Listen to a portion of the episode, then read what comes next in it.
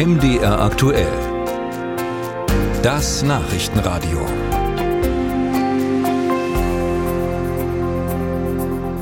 Seit einem Jahr gibt es eine gesetzliche Pflicht in der Gastro, Mehrwegangebote zu machen für To-Go, Essen und Trinken. Das Ziel, die Flut von Plastikeinwegverpackungen einzudämmen. Doch Umwelt- und Verbraucherschützer bemängeln, diese Mehrwegangebotspflicht sei praktisch wirkungslos geblieben. Und darüber kann ich reden mit Elina Scheck. Sie ist Kreislaufwirtschaftsexpertin der Deutschen Umwelthilfe und bei uns am Telefon. Schönen guten Tag. Schönen guten Tag. Frau Scheck, ich sehe ja immer häufiger, dass Kolleginnen mit solchen Mehrwegbechern rumlaufen, die dann gegen Pfand zurückgehen. Also warum sagen Sie, diese Mehrwegangebotspflicht sei ein Rohrkrepierer? Das freut mich natürlich erstmal, dass Ihre Kolleginnen da mitmachen. Das ist natürlich ganz wichtig, äh, damit wir hier zu einem ja, Mehrwegumschwung kommen. Aber ähm, wir schauen uns das ganz genau an mit Testbesuchen. Wir waren im November in 33 Filialen von insgesamt 18 Gastronomieketten unterwegs. Das ist natürlich nur eine Stichprobe, aber ja, eine desaströse Stichprobe, weil bei 14 dieser 18 Ketten haben wir Verstöße gegen die Mehrwegangebotspflicht festgestellt. Mhm. Was für Gastroketten waren das, damit wir mal ein Bild haben? Das waren die großen wie Kentucky Fried Chicken, Subway, Nordsee, Bug Factory, Backwerk, Starbucks. Wie ist denn das überhaupt äh, dann gesetzlich? Also wie hätte es denn sein müssen? Also ich kenne das ja auch so, ähm, man holt sich einen Cheeseburger oder irgendwas anderes und das ist dann in so dünnen Folien oder Papier mit dünner Folie eingewickelt. Was genau wäre die Alternative? Die Mehrwegangebotspflicht betrifft tatsächlich nur bestimmte Verpackungen, also die Getränkebecher, die wir kennen, aus Pappe beschichtet oder ohne, aber zum Beispiel nur Essensboxen. Das heißt auch nur aus bestimmten Materialien, sobald diese Kunststoff enthalten.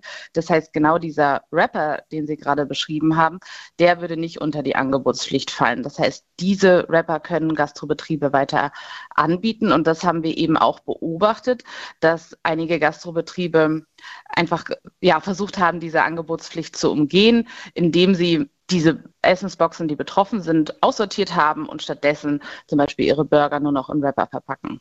Und was wir vor allem beobachtet haben, ist, dass das Personal nicht geschult ähm, ist und oft mit dem Mehrweggeschirr gar nicht umgehen konnte, also nicht in die Kasse eingeben oder sonstiges und dass das dann am Ende auch dazu geführt hat, dass wir kein Getränk oder kein Essen in Mehrweg bekommen haben. Ist das auch schon die Lösung, um die Pflicht besser umzusetzen, dass man das Personal besser schult oder hapert es noch an anderen Dingen?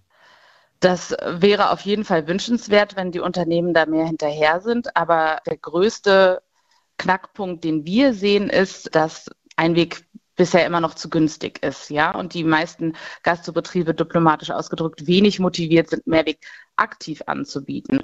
Und wenn wir eine Abgabe hätten, also von etwa 20 Cent zusätzlich auf jedes Einweggeschirr, also eine Verteuerung von Einweg, dann würde das das auf jeden Fall ändern.